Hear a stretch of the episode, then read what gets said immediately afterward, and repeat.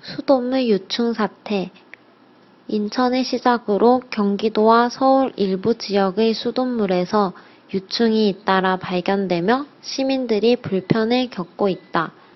처음 유충이 발견된 뒤 정수장과 배수지 등을 점검해 보았지만 유충과는 관련이 없을 것으로 보고 있다. 정확한 유입 경로가 아직 확인이 되지 않았고 인천을 제외한 지역에서도 유충이 계속 발견되고 있어 시민들은 불안에 떨고 있다. 韩语资讯尽在韩知